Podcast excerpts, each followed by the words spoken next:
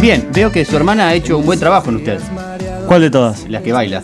Ah, no, no, no. La que hace buen trabajo en ese sentido es mi compañera Rosy Pinto, pues le metemos cumbia como loco. Pero bien. Ahí estaba bailando cumbia, no estaba bailando flamenco. No, pero buen swing. La paya, flamenco, flamenco. ¿Cómo se mueven esas caderas? Pero Uy, baila. mira quién apareció. Me encanta. Mira quién apareció. ¿Cómo están? Es una voz que aparece Me irrumpiendo. el aire de encanta, dice. me- se quiere hacer el amicusi, pero no le sale.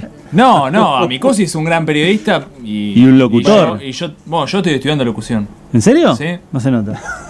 Qué malo que sos. Ya vamos a hablar fuera del aire. Bueno, tenemos en, en línea a Agustín Corradini, es el eh, director de torneos y eventos de la Subsecretaría de Deportes de la provincia de Buenos Aires y también ex entrenador de Las Leonas, por ejemplo. Eh, Agustín, ¿cómo estás? Hola, buenas tardes. Muy ¿Cómo bien. están?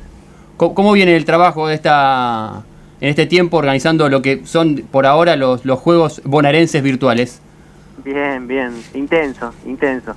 No solo por eso, porque eso es una sola Una de las cosas, claro, una sola de las cosas que hacemos. Pero, pero sí, la verdad que llevó muchísimo trabajo y bueno, es una alegría que ya estén marchando, ¿no? Eh, ¿Te complicó en tu, en tu asunción, porque fue no, no hace mucho tiempo, eh, la cuarentena, la pandemia, para, para lo que tenías pensado cuando estabas analizando la propuesta de, de sumarte a la dirección de torneos y eventos de la provincia? Y mira, te tendrías que responder que sí y que no. ¿Por qué? pues claro, porque en realidad la propuesta llegó en plena pandemia, así que no, no, no tuve muchas alternativas para pensar. Agustín, eh, per- Así que- perdón, perdón, Con sí, completa. Era con, con pandemia o con pandemia, ¿no? Claro. no, no queda otra. Eh, te saluda Axel Laurini, es un placer poder compartir estos minutos con vos. Te quiero preguntar cómo fue la, la planificación de, de todo esto, qué, qué puntos importantes hay, hay que tener en cuenta en lo que fue la, la organización. Y bien, a ver, la- la- el- lo primero para la planificación fue hacer un informe de factibilidad, porque cuando asumimos, obviamente no, no había pasado nada, digamos, no había trabajadores en la subsecretaría, no había nada hecho, eh, no por falta de voluntad, obviamente, no por el contexto. Eh, y bueno, y asumimos y no, no había nada. Entonces, primero informe de factibilidad, a ver si se podía hacer, después informe sanitario, saber qué se podía hacer y de qué forma se podía hacer, siempre con la con la mejor predisposición de poder hacer algo, ¿no? De mantener la llama de los juegos encendida. Digamos, yo entiendo perfectamente lo que representan y lo inspiracionales que son los juegos en, en toda la población, porque yo fui alguien a quien los juegos bonaerenses le inspiraron muchísimo. Yo participé de todas las ediciones como jugador de hockey y para mí eran el evento del año, cuando éramos pibes. Para que te des una idea, hace poquito estaba hablando con Pedro Ibarra, que es el capitán de los Leones, campeón olímpico, y él me decía, Agus, esto off the record obviamente, pero me decía, lo que representaron para mí ganar un juego bonaerense de, de pibe fue hasta incluso mucho más importante que el juego olímpico por el momento de la vida que te atraviesa. Así que con ese compromiso, imagínate, eh, era mantener la llama de los juegos encendida y la realidad es que nos llevó muchísimo, muchísimo, muchísimo laburo porque tuvimos que cambiar un montón de cosas, o sea, desde las disciplinas, desde la inscripción, eh, poder realizarlo todo de forma virtual. La verdad que llevó mucho trabajo, pero sentíamos y sentimos todo lo que hacemos de la subsecretaría que, que, que es algo, nada, importantísimo, inspiracional y que, y que debe permanecer eh, en los bonaerenses y en la bonaerense eh, presente, ¿no? ¿Y sienten que pueden eh, atraer a la juventud como, como pasaba antes de la pandemia, digamos, cuando hacían la práctica al aire libre, digamos, físicamente? No, pero tampoco es la intención. digamos, na- nada nada reemplaza lo presencial, Claro. absolutamente. Digamos, no.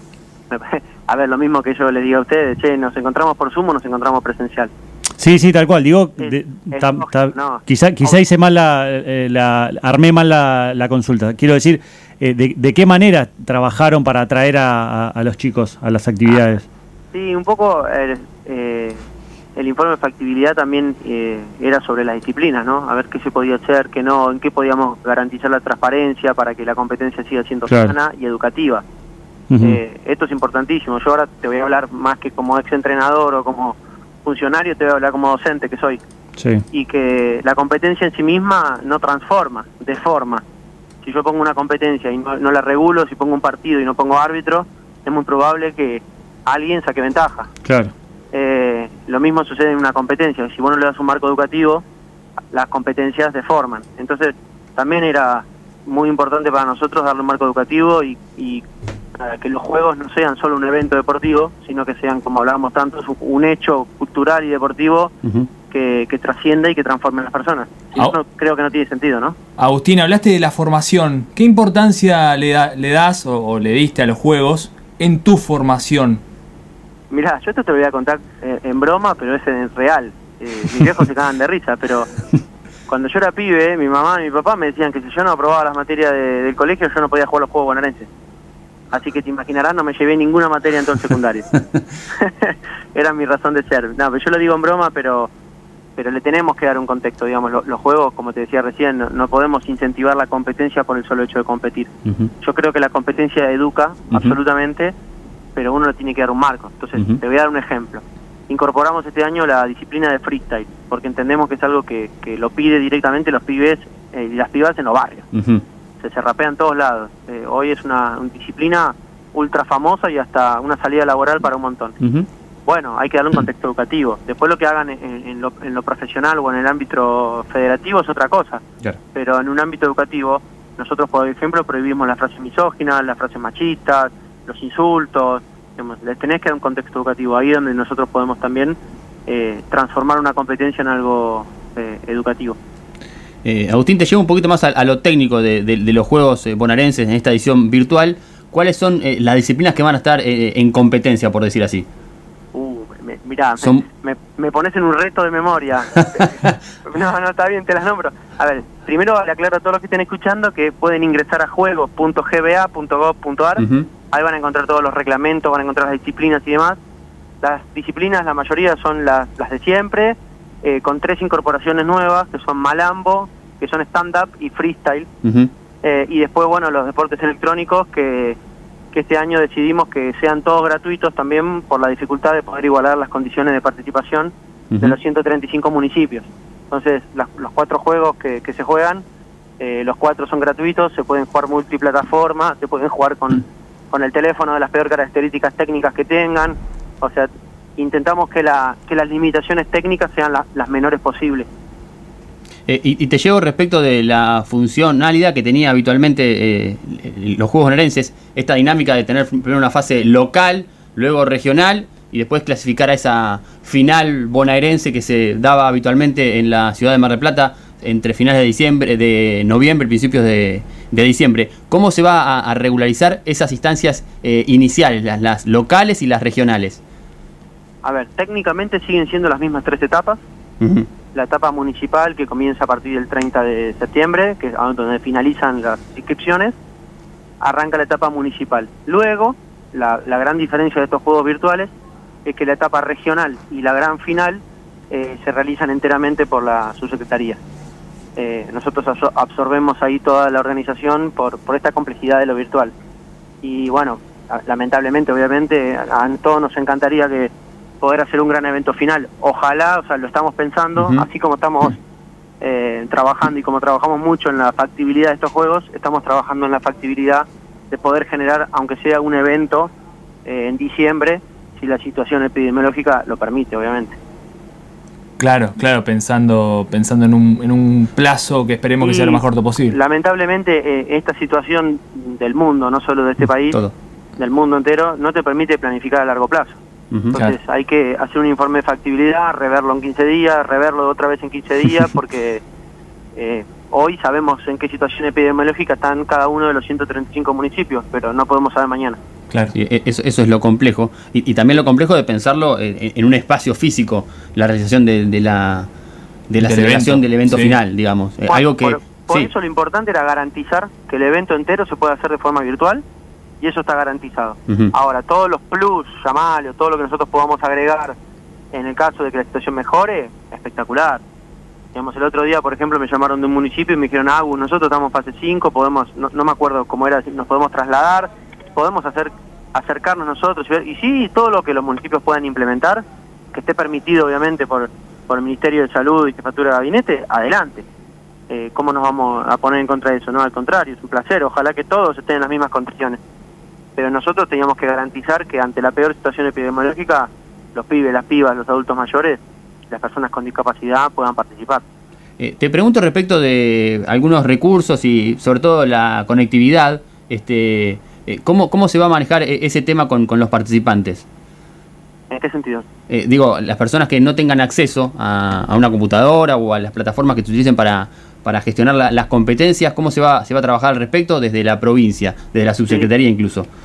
Mirá, desde ese lado nosotros lo que lo que hicimos fue modificar absolutamente todos los reglamentos, que la verdad que nos llevó un tiempo también, eh, para que la, la- digamos los reglamentos no impidan las participaciones hasta en las peores condiciones posibles. ¿Qué significa? Vos no tenés teléfono, bueno, obviamente que la primera etapa es municipal, obviamente nosotros ahí no nos podemos meter, Ujú.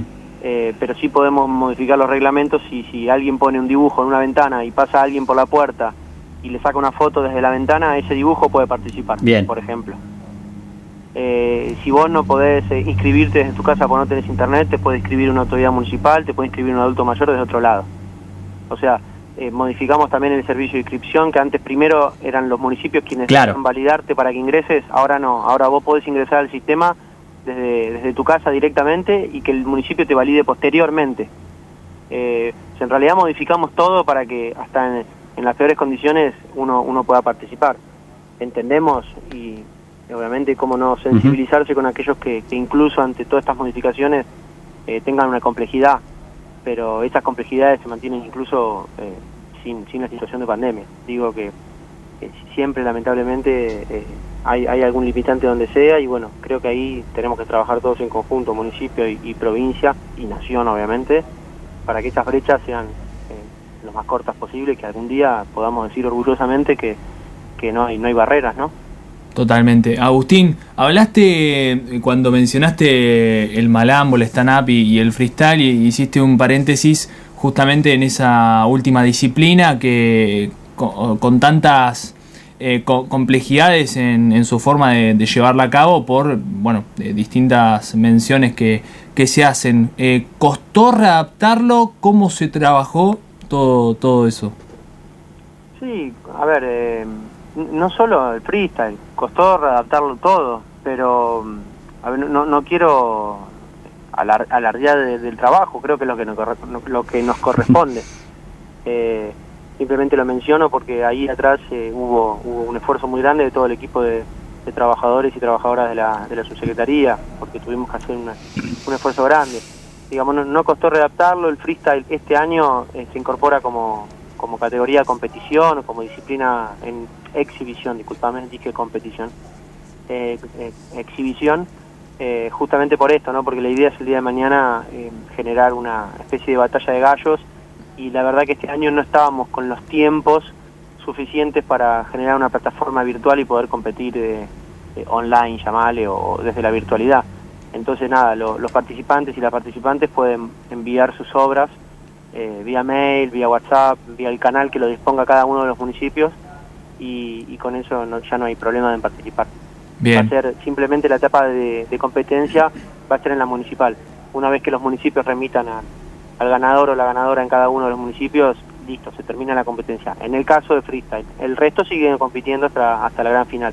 Bien, bien, voy a hacer algo que está mal, voy a ir a, un poco al futuro, porque se puede elegir la mascota de los próximos juegos del 2021. ¿Cómo, ¿Vas cómo se lleva eso a cabo? ¿Vas a participar? Eh, ¿cómo, no- ¿Cómo no? Encantado. Por favor, me encantaría que participes. Bien, bien, ¿cómo, cómo, cómo es eso? ¿Cómo, ¿Cómo se participa? ¿Hay que cargar un dibujo? ¿Cómo, cómo es Eh, la elección? Exacto, hay que diseñar una mascota, dibujarla, eh, pero sobre todo lo más importante, bueno, es todo es importante en realidad, pero es la fundamentación del por qué. ¿Por qué es esa mascota? ¿Por qué los colores que la, la define? ¿Por qué si tiene algún objeto? El, el por qué es tan importante, porque es un poco ahí donde, donde mezclamos todo, ¿no? Nuestra cultura, nuestra educación, nuestro lugar, eh, nuestra tierra. eh, eso es lo lindo, ¿no? Nu- Nuestra pertenencia, de donde nosotros pertenecemos, de nuestra amada provincia.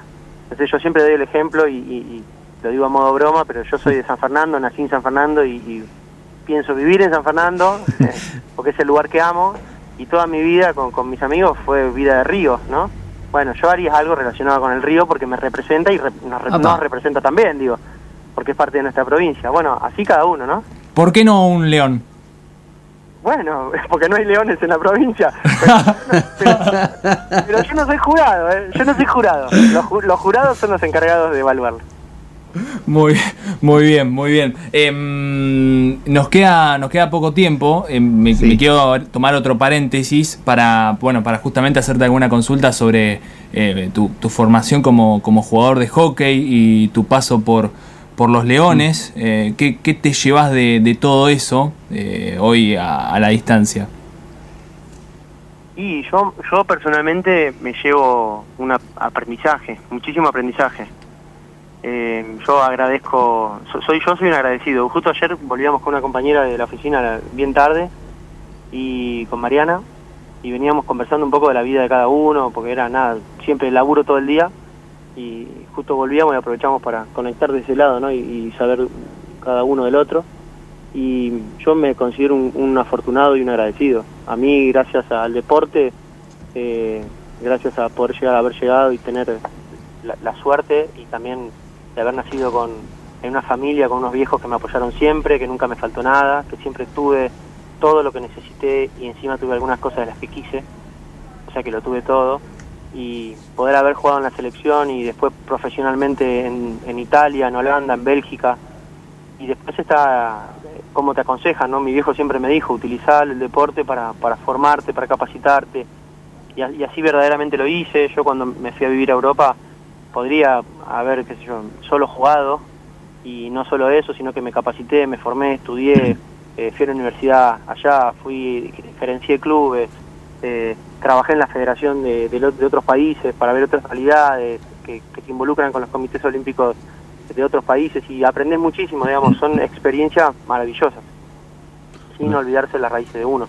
Digamos, para mí eh, el deporte y las posibilidades que tuve me marcaron para toda la vida, voy a ser un, un enorme agradecido, siempre. Bueno, Agustín, nosotros también te agradecemos por, por el tiempo y la deferencia de ponerte en contacto con nosotros y aclararnos un poco el panorama de cómo se van a realizar estos eh, Juegos Bonaerenses edición virtual eh, 2020. Esperemos que sean este, el primer éxito de, de- de tu incipiente gestión y que el año que viene puedas recuperar todo el trabajo en campo y nos encontremos en Mar del Plata eh, celebrando el 2021 con el dibujo que vas a hacer vos seguramente. ¿No? Y yo, yo no puedo participar, bueno. Yo lo voy a mandar, lo prometo. por favor, me encantaría. Es más, después por favor mandámelo, así yo te hago un feedback personal. Bien, Dale. ahí está. Pero bueno, a ver, gracias. Y a ver, si, si lo- las políticas que yo llevo adelante tienen éxito, el éxito no va a ser mío, eso está seguro. Va a ser el éxito de las personas quienes sean beneficiadas con esa política, digamos. Hoy, si los juegos son exitosos, digamos, no, no va a ser exitoso para nosotros. Yo me reniego a, a medir el éxito en términos de cantidad de participantes. Yo pienso que se transformó la vida a uno. Si, si alguien pudo expresar sus emociones en este momento de pandemia mediante una obra artística, si alguien ocupó su cabeza y dejó de, de, de rumiar en su cabeza y le dio salud mental encerrado en su casa eh, estos juegos, si alguien le dio esperanza, si alguien le alimentó las ganas, para nosotros ya está, eso es el éxito. El, éxito, si lo medimos en términos de participantes, digamos, no, no tiene mucho sentido. Mira, como te hablaba antes de lo educativo, cambiamos todo el sistema de premiación, por ejemplo. Ya, ya no hay más medallas, las medallas se oxidan, no tienen valor. Eh, entonces, ¿qué hicimos? Trabajamos mucho con, con la Subsecretaría de, de Promoción Sociocultural de Lorena y de Lorena Riesgo y, y cambiamos todos los premios. Entonces, todos los premios de esta edición y de las que vengan, las que vengan, van a ser premios inspiracionales. Por ejemplo, el que gane en solista vocal va a tener la oportunidad de cantar en algún show de la provincia con artistas profesionales y famosos. El que gane en dibujo, presentarlo en un... Bueno, así cada una de las disciplinas, ¿no? Eh, que ya vamos a ir pre- preparando eh, lo- los premios. Bueno, Agustín, muchas gracias.